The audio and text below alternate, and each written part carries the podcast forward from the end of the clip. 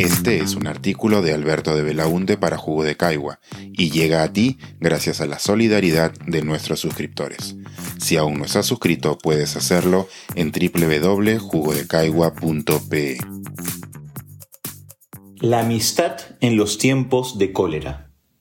¿Vale la pena seguir siendo amigos cuando la coyuntura nos enfrenta? Las redes sociales nos permiten mantenernos en contacto con amigos de distintas etapas de nuestra vida. Gracias a Facebook o Instagram, por poner dos ejemplos populares, uno puede saber en qué andan y qué piensan personas a las que, ya sea por distancia geográfica, falta de tiempo o vaya uno a saber por qué, vemos menos de lo que deseamos. Esta posibilidad que nos dan las redes suele traer cosas buenas. Nos alegramos por sus triunfos profesionales, vemos crecer a sus hijos, nos saludamos por nuestros cumpleaños, comentamos sus fotos, en fin, hasta un like puesto al paso o un corazoncito cumplen el objetivo de mostrar nuestro interés en que alguien se mantenga en nuestras vidas. Sin embargo, no todo es color de rosa. Cualquiera que haya vivido un proceso electoral peruano en redes sociales sabe que muchas veces esa suerte de patio virtual de colegio se convierte en un campo de batalla. Distintas posturas ideológicas o preferencias electorales generan apasionados intercambios de mensajes donde abundan los adjetivos, el sarcasmo y la crítica. Y esas amistades terminan siendo puestas a prueba. No todas sobreviven ese examen, y es común escuchar de personas que se eliminaron de Facebook o se bloquearon en Twitter debido a la coyuntura electoral, y hasta ahí llegó la relación. Lo mismo está sucediendo en la difícil coyuntura actual, donde la polarización y crispación alcanzadas son parecidas a las de cualquier segunda vuelta presidencial. En circunstancias así, también es común ver mensajes en las redes llamando a la reflexión, pidiendo que la política no acabe con amistades de años. ¿Debemos dejar de ser amigos cuando la coyuntura nos pone en bandos opuestos? En principio, la invitación suena bien. La amistad debería estar por encima de todo pero detengámonos un minuto a reflexionar sobre ello.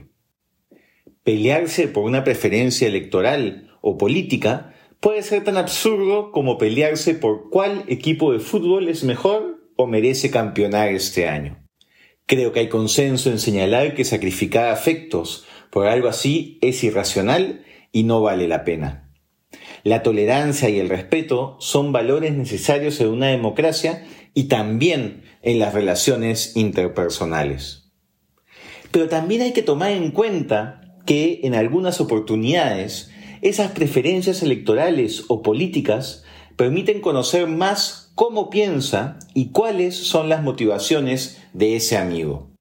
Así, una discusión sobre qué candidato debería ganar una segunda vuelta puede terminar revelando mentalidades profundamente racistas o clasistas o la posición que se adopta en determinado contexto político, como el actual, podría reflejar un gran desprecio por la vida y por aquellos que piensan distinto. Una publicación política de un amigo en redes, además de mostrar una opinión distinta, podría contener insultos xenófobos o misóginos, o un alarmante nivel de agresividad o violencia verbal. Frente a ello, creo que sí resulta pertinente detenerse un minuto y pensar si es que vale la pena mantener a esa persona en nuestro círculo de amigos. Las diferencias ya no parecen quedarse en simples preferencias o juicios, sino que estarían reflejando que la base de principios y valores es distinta. Es fácil señalar en abstracto que todos estamos a favor de la justicia, la honestidad, el respeto y la igualdad pero son los ejemplos concretos los que nos permiten evaluar si eso en verdad es así.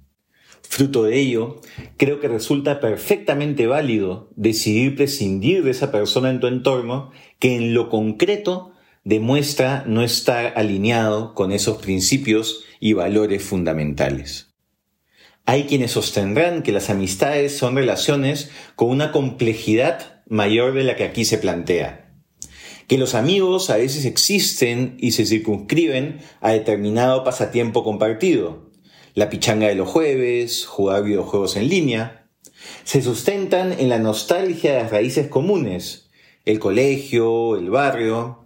Se sostienen en actividades cotidianas, el trabajo, la universidad y un largo y diverso etcétera. Y puede que así sea, y cada uno está en la libertad de valorar y decidir qué elementos tomar en cuenta a la hora de decidir o no continuar con una amistad. Sin embargo, creo que plantear las amistades con base en principios y valores compartidos, más allá de aspectos circunstanciales, revela también la importancia y profundidad que buscamos y deseamos para esas relaciones de vida. Los amigos nos ayudan a crecer, a estar bien, a soportar momentos de dolor o celebrar mejor los momentos de alegría. Nos recuerdan las cosas que son importantes, nos aconsejan, nos ayudan a ser mejores.